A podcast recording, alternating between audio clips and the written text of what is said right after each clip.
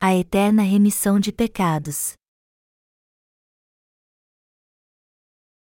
Levítico 4, 27, 31 Se qualquer pessoa do povo da terra pecar por ignorância, por fazer alguma das coisas que o Senhor ordenou se não fizessem, e se tornar culpada, ou se o pecado em que ela caiu lhe for notificado, trará por sua oferta uma cabra sem defeito, pelo pecado que cometeu. E porá a mão sobre a cabeça da oferta pelo pecado e a imolará no lugar do holocausto. Então, o sacerdote, com o dedo, tomará do sangue da oferta e o porá sobre os chifres do altar do holocausto, e todo o restante do sangue derramará à base do altar. Tirará toda a gordura, como se tira a gordura do sacrifício pacífico, o sacerdote a queimará sobre o altar como aroma agradável ao Senhor, e o sacerdote fará expiação pela pessoa, e lhe será perdoado. A oferta de fé espiritual que devemos dar a Deus. Hoje eu quero analisar a oferta de sacrifício que o povo de Israel oferecia a Deus na época do Antigo Testamento para receber a remissão de pecados. Naqueles dias, os israelitas ofereciam um sacrifício a Deus para apagar seus pecados, era assim que eles recebiam a remissão de pecados. Ao examinar condições, determinações e exigências para que o povo de Israel oferecesse sacrifício no Antigo Testamento, aprendemos como crer em Jesus de modo correto. Naqueles dias, sempre que os israelitas transgrediam a lei de Deus, eles tinham que sacrificar um animal e oferecer a ele para receber a remissão de pecados. Deus criou este mundo e todo o universo. E embora não possamos vê-lo, não há dúvida alguma que ele está vivo e conosco. Deus também deu ao homem a sua lei, e é através dela que conhecemos os pecados que cometemos não somente em nossos atos, mas em nosso coração também. Podemos ver no texto bíblico deste capítulo como o povo de Israel recebia a remissão de pecados quando não conseguia guardar a lei de Deus. E como eles recebiam a remissão de pecados e eram purificados quando pecavam contra o Deus de amor, ou seja, quando se desviavam dele com seu coração, atos e pensamentos. Eles recebiam o perdão oferecendo um sacrifício segundo as exigências de Deus. O Senhor lhes deu a lei para que sempre que pecassem contra ele, eles pudessem receber a remissão de pecados oferecendo um sacrifício. Para este fim, Deus fez com que os israelitas construíssem uma habitação chamada de tabernáculo, para que nele o povo oferecesse sacrifício a ele. Em outras palavras, Deus deu ao povo de Israel o sistema sacrificial, pelo qual eles ofereciam-no como sacrifício um animal sem defeito como um cordeiro ou um bode. Vamos analisar mais a fundo o texto bíblico deste capítulo então e ver exatamente como os israelitas ofereciam sacrifício a Deus para receber a remissão de pecados. Está escrito em Levítico 4, 27 e fim 29: Se qualquer pessoa do povo da terra pecar por ignorância, por fazer alguma das coisas que o Senhor ordenou se não fizessem, e se tornar culpada, ou se o pecado em que ela caiu lhe for notificado, trará por sua oferta uma cabra sem defeito, pelo pecado que cometeu. E porá a mão sobre a cabeça da oferta pelo pecado e a imolará no lugar do holocausto. Isso era a primeira coisa que um israelita tinha que fazer quando pecava contra Deus. Ele tinha que pegar uma cabra sem defeito e passar seus pecados para ela impondo as mãos sobre sua cabeça. E uma cabra tinha que ser oferecida simplesmente porque Deus mandou o pecador então oferecia uma cabra e ela era sacrificada em seu lugar. Deus amava tanto o povo de Israel que aceitava uma cabra em seu lugar para perdoá-los e salvá-los dos seus pecados. E ele não mandou que oferecessem este animal porque gostava de comer carne. Ao contrário, Deus mandou o povo oferecer uma cabra sem defeito, impor as mãos sobre a sua cabeça e passar seus pecados para o animal a fim de que ele morresse em seu lugar porque os israelitas tinham que impor as mãos sobre a cabeça da cabra. Porque foi esta maneira que Deus instituiu para que eles passassem seus pecados para o animal. Quando eles impunham as mãos sobre a cabra pela fé, seus pecados eram transferidos para ela. Imposição de mãos significa passar, transferir, enterrar. e este é o mesmo significado do batismo de Jesus. Em suma, o povo de Israel impunha as mãos sobre a cabeça do animal que seria sacrificado a fim de passar seus pecados para ele. E quando faziam isso, eles transferiam de fato todos os seus pecados para o animal. Este era o ritual pelo qual o povo de Israel passava seus pecados para os animais que seriam sacrificados, e estes morriam em seu lugar por seus pecados. Ao invés de o povo morrer pelos seus pecados, então, a cabra que os recebia sobre si era sacrificada perante Deus, embora não tivesse pecado. Por isso que ela era chamada de animal sacrificial. A cabra recebia os pecados do povo de Israel e morria em seu lugar. Foi esta maneira que Deus criou para salvar não somente a eles dos seus pecados, mas toda a humanidade também e como amou a todos os seres humanos, ele instituiu o sistema sacrificial para nos salvar dos nossos pecados. Deus determinou que o povo de Israel deveria impor as mãos sobre o animal sacrificial a fim de passar seus pecados para ele. Deste modo, eles passavam seus pecados para o animal pela fé impondo as mãos sobre sua cabeça. Se eles não fizessem isso, seria impossível receber o perdão e a purificação dos seus pecados. E o povo de Israel só podia nascer de novo se fizesse isso também. Esta era a lei de Deus, e ela não podia ser alterada. Quando um israelita sabia que tinha pecado contra Deus, ele passava seus pecados para o animal sacrificial impondo as mãos sobre sua cabeça. E o que acontecia com o animal? Depois que recebia os pecados, ele perdia a vida. A cabra tinha que morrer porque havia recebido os pecados de alguém. E os israelitas faziam isso da maneira que Deus preparou para salvá-los. Até no meio secular, temos que seguir todas as leis que foram instituídas na sociedade. Os legisladores criam as leis e o povo tem que segui-las. Do mesmo modo, o próprio Deus, aquele que criou todas as coisas, instituiu a lei da salvação para o povo de Israel. E ele salvava dos seus pecados quando eles passavam seus pecados para o animal sacrificial impondo as mãos sobre a sua cabeça e matando segundo esta lei. Sendo assim, o povo de Israel tinha que passar seus pecados para a cabra, degolá-la e derramar seu sangue para ser remido dos seus pecados. As consequências inevitáveis do pecado. Todo pecado traz consequências e nenhum pecador pode escapar delas. Eu vou contar uma história para ilustrar bem isso. Há muito tempo havia um rei de um certo reino. E o adultério era algo tão comum entre seu povo que o rei, numa tentativa de acabar com isso, criou uma lei muito rígida. O rei decretou que todos que fossem apanhados em adultério teriam um de seus olhos arrancados. Então fez com que a lei fosse promulgada em todo o reino. Mas acontece que o primeiro que violou a lei e devia ser punido era o filho do rei.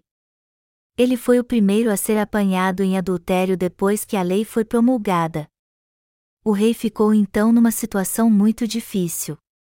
Já que ele mesmo havia criado a lei contra o adultério, ele tinha que cumpri-la. Só que isso significava punir seu próprio filho. Para cumprir a lei, ele tinha que mandar arrancar um dos olhos de seu filho, mas não podia fazer isso porque o amava muito. Por mais que a lei justa fosse a lei que ele criou, ela não era maior do que o amor que tinha pelo seu filho. Mas o fato de ter que mandar arrancar um olho do seu filho atormentava o rei. Só que seu decreto tinha que ser cumprido. O rei tinha que punir seu filho segundo a lei. Só que ele não queria mandar arrancar o olho do seu filho. No fim, o rei mandou que o carrasco arrancasse seu próprio olho. E ele fez isso porque o crime que seu filho cometeu tinha que ser punido, de um modo ou de outro. O carrasco então arrancou um de seus olhos na frente de todo o povo para que seu filho não fosse punido. E deste modo, ao ter um olho arrancado no lugar do seu filho, o rei protegeu o príncipe e, ao mesmo tempo, cumpriu a lei. O resultado disso foi que os casos de adultério diminuíram substancialmente em todo o reino. Como vemos nesta história, alguém tem que pagar pelos pecados cometidos contra Deus.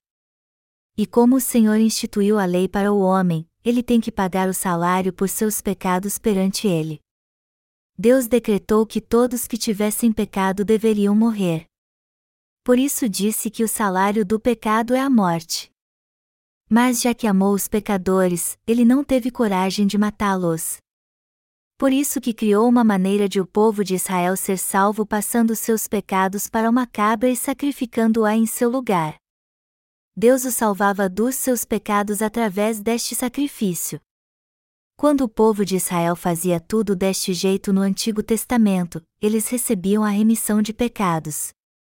Sempre que pecavam, eles ofereciam um animal sem defeito como uma cabra, novilho ou cordeiro na casa de Deus, ou seja, no tabernáculo. Os israelitas passavam seus pecados para estes animais impondo as mãos sobre sua cabeça, degolavam-nos e derramavam seu sangue, e entregavam-no aos sacerdotes que ministravam no tabernáculo. O povo de Israel pecava todos os dias. Então tinha que oferecer sacrifício diariamente. Quando pecavam de manhã, levavam o animal para ser sacrificado a Deus. Quando pecavam à tarde, levavam outro animal, passavam seus pecados para ele impondo as mãos sobre a sua cabeça e novamente recebiam de Deus a remissão de pecados. Só que pecavam de novo antes de ir dormir. No começo, o povo de Israel tinha que oferecer não apenas um, mas diversos bodes e ovelhas todos os seus dias para que seus pecados fossem purificados. Embora conhecessem a lei de Deus, os israelitas não conseguiam deixar de pecar por isso que era impossível para eles ficar sem pecar. Deus então criou uma lei para eles. Como não era viável para o povo individualmente oferecer um animal e passar seus pecados para ele toda vez que pecasse para receber a remissão de pecados, Deus lhes deu uma alternativa. Alguém foi levantado como representante do povo de Israel para oferecer sacrifício a Deus uma vez por ano, segundo a lei, a fim de que eles não precisassem mais fazer isso todos os dias. Segundo esta lei, os representantes dos israelitas passariam seus pecados anuais para o bode sacrificial uma vez por ano. E ao oferecer esta oferta, todos os pecados que haviam cometido ao longo do ano seriam remidos. A oferta eterna pelo pecado. Vamos ler agora Levítico 16, 6 e fim 10. Arão trará o novilho da sua oferta pelo pecado e fará expiação por si e pela sua casa. Também tomará ambos os bodes e os porá perante o Senhor, à porta da tenda da congregação. Lançará sorte sobre os dois bodes, uma, para o Senhor, e a outra, para o bode emissário. Arão fará chegar o bode sobre o qual cair a sorte para o Senhor e o oferecerá por oferta pelo pecado. Mas o bode sobre que cair a sorte para bode emissário será apresentado vivo perante o Senhor, para fazer expiação por meio dele e enviá-lo ao deserto como bode emissário. Amém. Arão foi escolhido e levantado por Deus como sumo sacerdote para representar o povo de Israel a função dos sacerdotes era oferecer sacrifício pelo povo. Mas primeiro o sumo sacerdote Arão passava os seus próprios pecados, os da sua esposa e os de seus filhos para um novilho impondo as mãos sobre sua cabeça, derramava seu sangue degolando-o e o oferecia a Deus. Deste modo, Arão fazia expiação primeiro por ele e sua família. Só depois disso é que ele recebia os dois bodes, e eles não podiam ter defeito algum. Então Arão pegava os dois bodes e lançava sorte sobre eles. Porque levavam dois bodes para Arão. Ele impunha as mãos sobre a cabeça dos dois e passava todos os pecados do povo de Israel para eles. Um deles então era sacrificado no santuário, enquanto o outro era solto no deserto aos olhos de todo o povo levando seus pecados.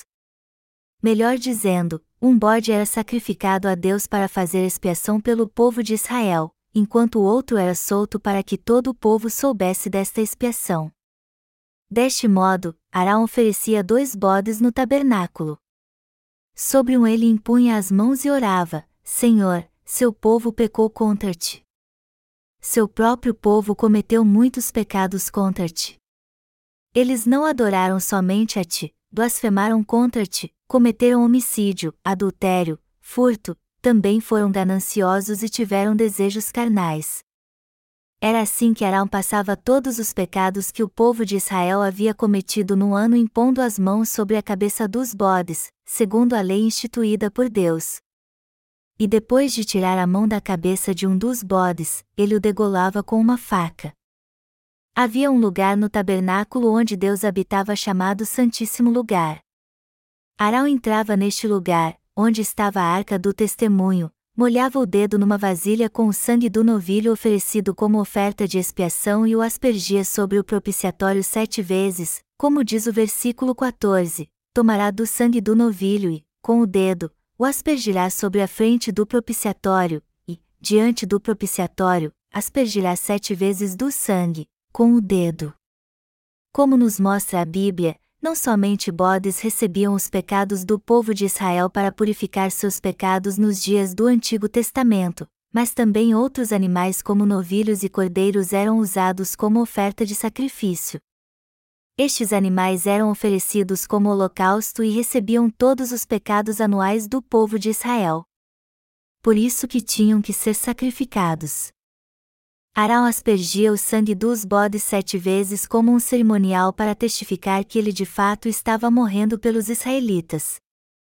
Ao invés de o povo de Israel morrer por causa dos seus pecados, o sumo sacerdote entrava com o sangue do bode sacrificado, que era sua propiciação, no Santíssimo Lugar e o aspergia ali para mostrar que o salário do seu pecado havia sido pago com este sangue isso significava que o preço dos seus pecados havia sido pago a Deus. Na verdade, o povo de Israel tinha que morrer se cometesse algum pecado contra Deus. Mas devido ao sistema sacrificial, o sumo sacerdote passava os pecados do povo para o bode sacrificial, derramava seu sangue degolando-o, e aspergia seu sangue perante Deus. Isso era um sinal de que o animal havia pago o salário do pecado dos israelitas em seu lugar. Com isso, era como se o sacerdote dissesse a Deus: Olhe para este sangue, Senhor. O bode foi sacrificado no lugar do seu povo. Olhe para este animal e veja que todos os seus pecados foram apagados e remidos segundo a tua lei. Este é o significado do primeiro sacrifício oferecido a Deus no dia da expiação. Quando Deus via o sangue que o sumo sacerdote aspergia diante dele, ele perdoava os israelitas e os aceitava como um povo sem pecado, dizendo: Este animal morreu pelo povo de Israel. Então o salário dos seus pecados foi pago segundo a minha lei. Meu povo agora está purificado e não tem mais pecado. Deste modo, os pecados do povo de Israel eram apagados pela imposição de mãos do sumo sacerdote e do sangue do animal sacrificado. Quando Deus via este sangue, ele sabia que o sumo sacerdote havia imposto as mãos sobre o sacrifício. Naturalmente, os animais não tinham a menor ideia do que era pecado. E eles de fato não tinham pecado, pois Deus não instituiu nenhuma lei para eles. No entanto, como o animal sacrificado recebia os pecados dos israelitas, ele tinha que morrer em seu lugar. Então, quando Deus via o sangue nas mãos de Arão, ele perdoava os pecados anuais do seu povo. Sem imposição de mãos e derramamento de sangue não há remissão de pecados.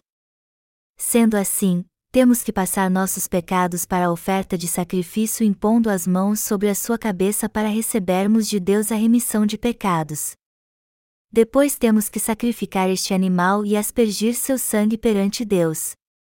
Agora que vimos como o sacrifício do dia da expiação era oferecido a Deus no santuário, vamos ver o sacrifício que era oferecido aos olhos de todo o povo de Israel. Diz o versículo 21: Arão porá ambas as mãos sobre a cabeça do bode vivo e sobre ele confessará todas as iniquidades dos filhos de Israel, todas as suas transgressões e todos os seus pecados, e os porá sobre a cabeça do bode e enviá-lo ao deserto, pela mão de um homem à disposição para isso. O décimo dia do sétimo mês era um dia de descanso para todos os israelitas. Era como se fosse o dia do Senhor, o domingo, onde não trabalhamos.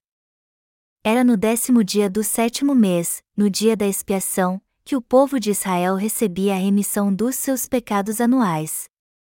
Depois que o sumo sacerdote oferecia um sacrifício por eles neste dia, os israelitas eram remidos de todos os seus pecados anuais.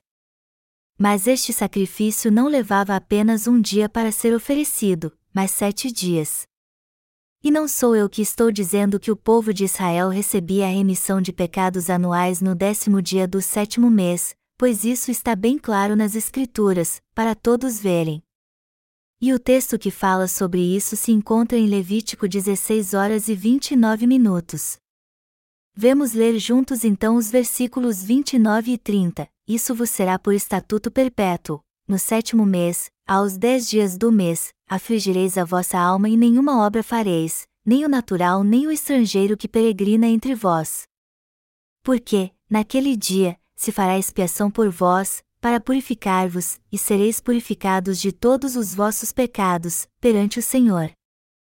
Como está escrito claramente aqui, Deus instituiu que no décimo dia do sétimo mês o sumo sacerdote faria expiação pelo povo de Israel, ou seja, ele passaria seus pecados para o sacrifício impondo as mãos sobre sua cabeça para que eles fossem purificados perante o Senhor.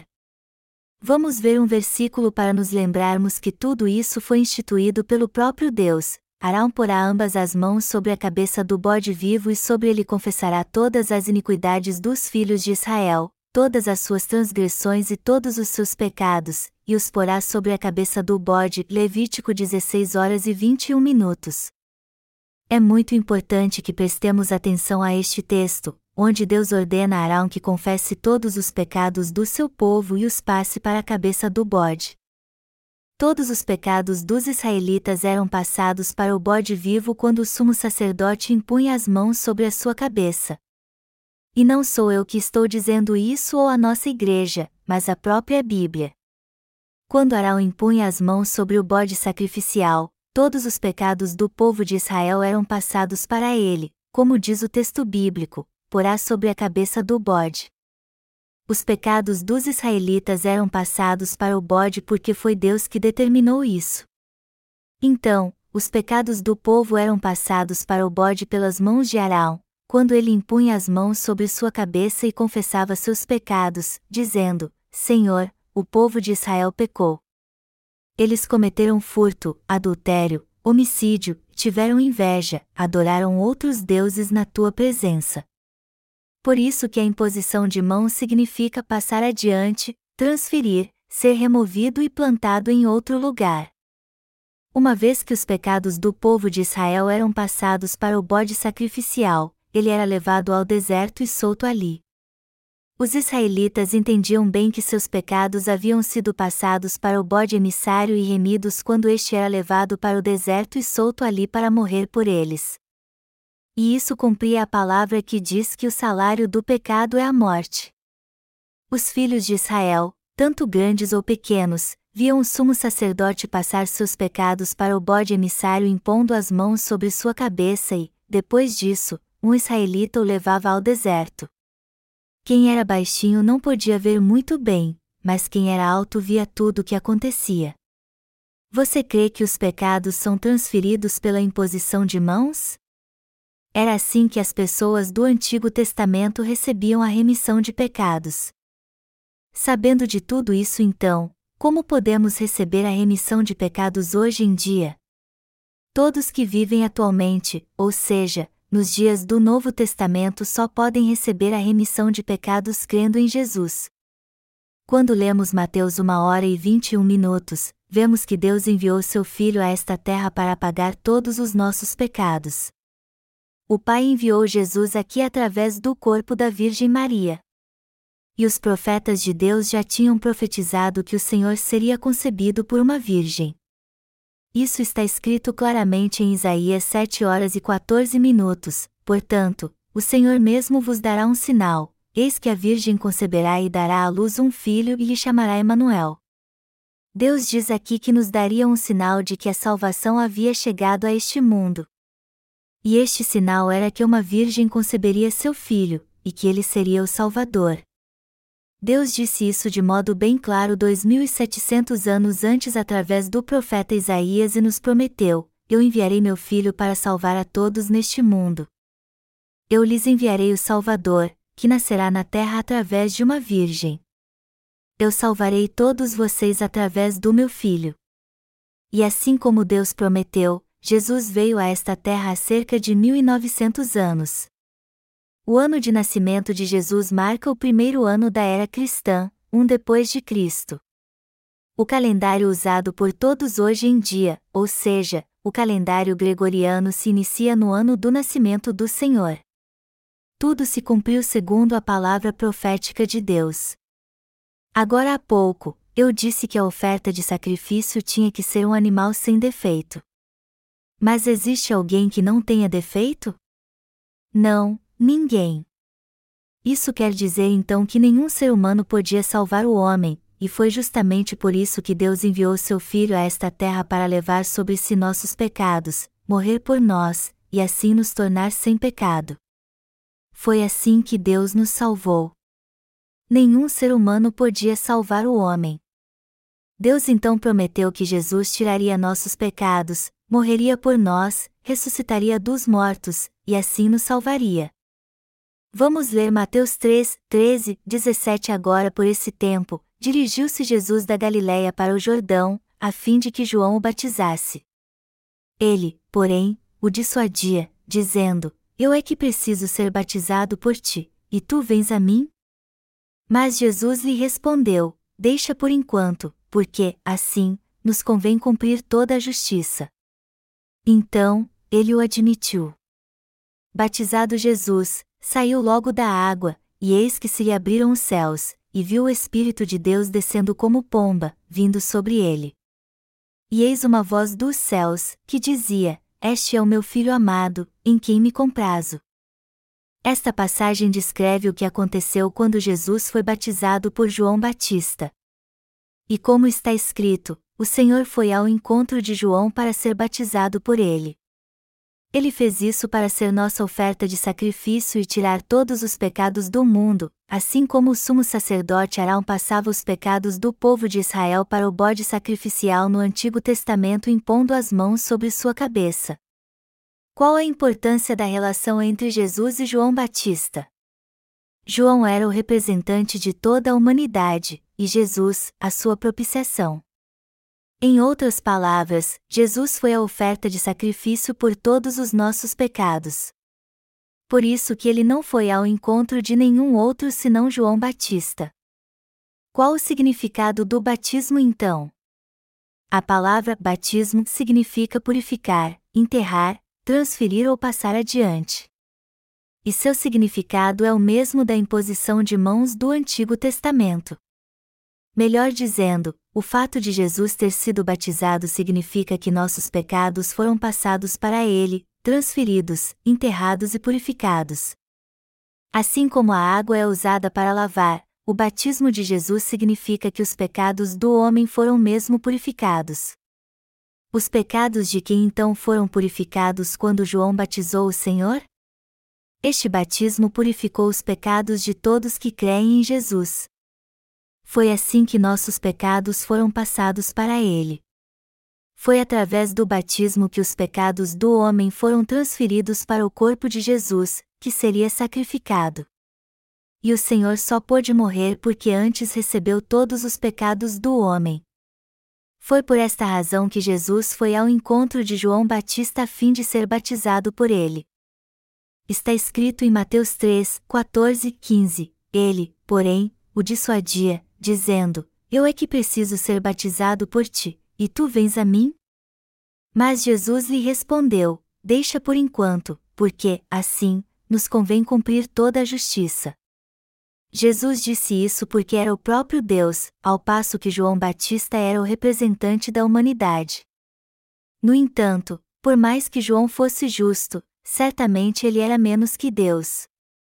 Mas Jesus, o Filho de Deus, levou sobre si todos os nossos pecados ao ser batizado por ele com imposição de mãos. E foi para pagar nossos pecados que o próprio Filho de Deus se tornou nosso Salvador ao ser batizado. Está escrito em Mateus 3 horas e 15 minutos, mas Jesus lhe respondeu: Deixa por enquanto, porque, assim, nos convém cumprir toda a justiça. O que Jesus está dizendo aqui é que a coisa mais correta que ele tinha que fazer era livrar a todos dos pecados do mundo sendo batizado por João Batista. O que você acha que foi a coisa mais correta que Jesus fez pelo homem quando veio a esta terra? Apagar os pecados do homem ao ser batizado por João Batista por imposição de mãos e ser condenado por estes pecados, pois eles nos impediam de estar na presença de Deus, receber suas bênçãos e ir para o céu. Por isso que Jesus foi batizado e condenado. Ele teve que vir a esta terra para remir nossos pecados para isso que ele foi batizado por João Batista. A palavra batismo tem o mesmo significado da imposição de mãos. E ao ser batizado por João assim, Jesus tirou todos os nossos pecados de uma vez por todas. Está escrito no versículo 16: Batizado Jesus, saiu logo da água. Por meio do batismo que recebeu de João Batista, Jesus tirou todos os pecados que o homem tinha neste mundo, os que toda a humanidade comete desde que nasce até morrer, quer cometidos na mente, no coração ou por atos. Nos dias do Antigo Testamento, a salvação era alcançada através do bode emissário. Hoje, nós pecadores somos salvos por Jesus. Por isso que ele foi batizado por João Batista. Quando Jesus foi batizado por João Batista, todos os pecados do homem, de todos que habitam neste planeta, foram passados para ele. Ninguém sabe quando o mundo vai acabar, mas até lá todos os pecados do mundo já foram passados para o Senhor quando ele foi batizado por João Batista. Todos os pecados que o homem comete desde que nasceu até morrer foram passados para Jesus. Se você até agora não conheceu a Deus, isso também é pecado. Mas este pecado também já foi passado para o Senhor, assim como todos os outros que cometemos consciente ou inconscientemente, em nossos atos ou pensamentos. Você ainda tem pecado ou não tem mais nenhum? Nós não temos mais pecado. Jesus veio a esta terra para levar os pecados do mundo. E ele de fato fez isso segundo a vontade de Deus. Esta é a verdade. Jesus levou todos os meus pecados ao ser batizado. E não somente os meus pecados, mas os de todo o mundo também. Deus é santo, justo e nos ama a todos. O homem foi criado conforme a sua imagem. Deus disse: Eu sou o Alfa e o Ômega. E disse também: Eu sou o princípio e o fim. Deus criou tudo que há neste mundo e reinará sobre todos até o fim. Mas ele vive para sempre. Você já ouviu falar da mosca de maio? Elas são insetos que são chamadas assim porque vivem apenas um dia. E sua vida é muito curta mesmo, dura apenas 24 horas. Deus, por sua vez, vive para sempre. Por isso que pode fazer coisas eternas de uma vez por todas. Ele pode tirar os pecados de quem morreu há muito tempo, de quem vive hoje, e até os pecados que alguém cometerá no futuro. Deus transcende ao tempo e ao espaço. As restrições que há no tempo e espaço não podem contê-lo. Deus é onipotente. Por isso que quando veio a este mundo, ele pôde tirar de uma vez os pecados de quem já tinha morrido e de quem está vivo hoje. Deus também sabe quando o mundo vai acabar. E todos nós estamos sujeitos à sua soberania. Jesus Cristo levou todos os pecados do homem porque ele é o próprio Deus. Por isso que viveu até os 33 anos apenas. Ele fazia parte de uma família comum e levou uma vida simples até os 30 anos. Mas por que ele só foi batizado quando alcançou esta idade? Houve uma razão para isso. Os filhos do sumo sacerdote Arão só puderam sucedê-lo no Antigo Testamento quando fizeram 30 anos.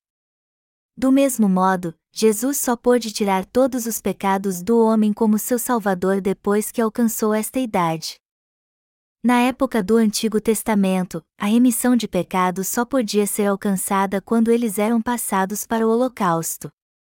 E nos dias do Novo Testamento, Jesus recebeu seus pecados em seu corpo. Melhor dizendo, ao contrário de como era no passado, onde Deus remia os pecados do povo de Israel quando eles os passavam para o holocausto, nos dias do Novo Testamento, nossos pecados foram passados para o corpo de Jesus, e não para um animal. E como o Senhor é imortal e vive para sempre, ele recebeu todos os pecados do mundo em seu corpo, que seria sacrificado, e os remiu de uma vez por todas. Por isso que Jesus foi batizado aos 30 anos. Jesus tirou pessoalmente todos os pecados do homem e remiu todos eles não com o holocausto, pois é imortal. E já que vive para sempre, ele tirou todos os pecados do homem para sempre também. Jesus é o próprio Deus e não um ser humano como nós. Ele esteve nesta terra como um homem por algum tempo, só para tirar nossos pecados para sempre. Foi assim que o Senhor levou todos os nossos pecados e os de toda a humanidade. Jesus tirou todos os pecados do mundo. Ele levou sobre si todos os pecados do homem ao ser batizado. E ao fazer isso, ele nos salvou de todos eles. Todos os nossos pecados, os meus, do pastor Kim, do diácono Parque e da minha amada esposa foram passados para Jesus. Por ter nos amado, o Senhor nos salvou levando todos os nossos pecados quando foi batizado. Já que Deus ama o diácono Parque, cada um de nós e todos que ele criou conforme a sua imagem, ele mesmo veio a esta terra e levou todos os nossos pecados ao ser batizado. Foi assim que Deus nos salvou. Jesus nos salvou através do batismo. Todos os pecados do mundo foram passados para ele quando ele foi batizado. Foi assim que Jesus cumpriu toda a justiça. Ele levou todos os pecados do homem, de todos que vivem, viveram e ainda viverão na terra, não apenas de quem vive aqui agora. Todos os pecados do mundo foram passados para Jesus. E se cremos nisso, podemos entender muito bem como isso aconteceu. O próprio Deus levou sobre si todos os nossos pecados e os do mundo já que somos cheios de falhas, jamais conseguiremos deixar de pecar. Mesmo assim, recebemos a remissão de pecados porque cremos de coração que Jesus levou todos eles. Todos nós somos cheios de falhas e fracos. Mas apesar disso, Jesus levou sobre si nossos pecados. Então, se crermos nesta verdade de coração, todos nós podemos ser salvos. E não precisamos fazer mais nada. Não há nada que podemos fazer em relação a isso para recebermos a salvação. A única coisa que podemos e devemos fazer é saber que o próprio Deus levou todos os nossos pecados e crer nisso. Mas para fazermos isso, primeiro temos que rejeitar nossos próprios pensamentos. E por mais que seja difícil entendermos como Jesus tirou todos os pecados do mundo, isso não muda o fato de ele ter feito mesmo isso. Portanto, você tem que decidir o que vai fazer, confiar nos seus próprios pensamentos ou rejeitá-los. Todos vocês sabem que a guerra no Pacífico acabou em 1945, não sabem? Mas no fim dos anos 1970 ainda havia inúmeros soldados japoneses escondidos na selva de muitas ilhas, como Guam. E eles ficaram escondidos por décadas porque criam que a guerra ainda não havia acabado. Só que ela já tinha terminado há muito tempo. Assim como é fato que a guerra no Pacífico terminou em 1945, também é fato que nossos pecados foram transferidos. Os pecados deste mundo também acabaram. Eles já foram, no pretérito, passados para Jesus 1900 anos atrás, assim como a Guerra do Pacífico acabou há muito tempo também. E os seus pecados? Eles também foram passados para Jesus ou estão por aí? Eles já acabaram 1900 anos atrás. É muito importante vocês entenderem muito bem que seus pecados foram passados para Jesus. Eu não estou pedindo a vocês que creiam nisso por crer apenas, e sim que procurem entender bem isso primeiro. No dia seguinte, viu João a Jesus, que vinha para ele, e disse: Eis o Cordeiro de Deus, que tira o pecado do mundo. Nesta ocasião, Jesus já tinha tirado todos os pecados do mundo e estava levando-os à cruz. e ele tirou mesmo todos os pecados do mundo, grandes e pequenos, inclusive os doze pecados que todos nós herdamos ainda no ventre. O Cordeiro de Deus aqui se refere ao Cordeiro sacrificial do Antigo Testamento e ao próprio Senhor Jesus. O Senhor, como João Batista testificou, eis o Cordeiro de Deus, que tira o pecado do mundo, tirou mesmo os pecados do mundo. Ele levou sobre si todos os pecados que cometemos neste mundo e foi condenado por eles na cruz. E os pecados que cometeremos no futuro também fazem parte dos pecados do mundo. E Jesus tirou todos eles há 1900 anos. João 19 horas e 17 minutos, e, ele próprio, carregando a sua cruz, saiu para o lugar chamado Calvário, Gólgota em hebraico. Jesus foi crucificado porque antes havia recebido os pecados do mundo. Por isso que ele morreu tendo seus pés e mãos pregados na impiedosa cruz. Quando os cravos atravessaram suas artérias, ele sangrou até a morte derramando todo o sangue do seu coração. Para o ser humano, o sangue é a própria vida. Mas Jesus tirou todos os pecados do mundo, foi crucificado em nosso lugar e derramou seu precioso sangue ao entregar sua vida por nós. Ele foi crucificado para nos livrar de todos os nossos pecados. Quando um animal como um bode ou cordeiro recebia os pecados do povo de Israel pela imposição de mãos no Antigo Testamento, ele tinha que morrer derramando seu sangue. Do mesmo modo, já que Jesus levou sobre si todos os pecados do mundo ao ser batizado, ele teve que morrer na cruz. Vamos ler juntos agora o texto que se encontra em João 19, 28, 30. Depois, vendo Jesus que tudo já estava consumado, para se cumprir a Escritura, disse: Tenho sede. Estava ali um vaso cheio de vinagre. Embeberam de vinagre uma esponja e, fixando-a num caniço de sopo, lhe chegaram à boca. Quando, pois, Jesus tomou o vinagre, disse: Está consumado. E, inclinando a cabeça, rendeu o espírito. Ele disse isso porque havia recebido todos os nossos pecados quando foi batizado, e que estava morrendo na cruz para ser condenado por eles em nosso lugar. Foi assim que ele pagou o salário dos nossos pecados. Quando o Senhor disse está consumado, o que ele estava dizendo é que havia completado toda a obra da salvação, do começo ao fim. Em outras palavras, Jesus terminou toda a obra da salvação para que não houvesse mais nada a fazer.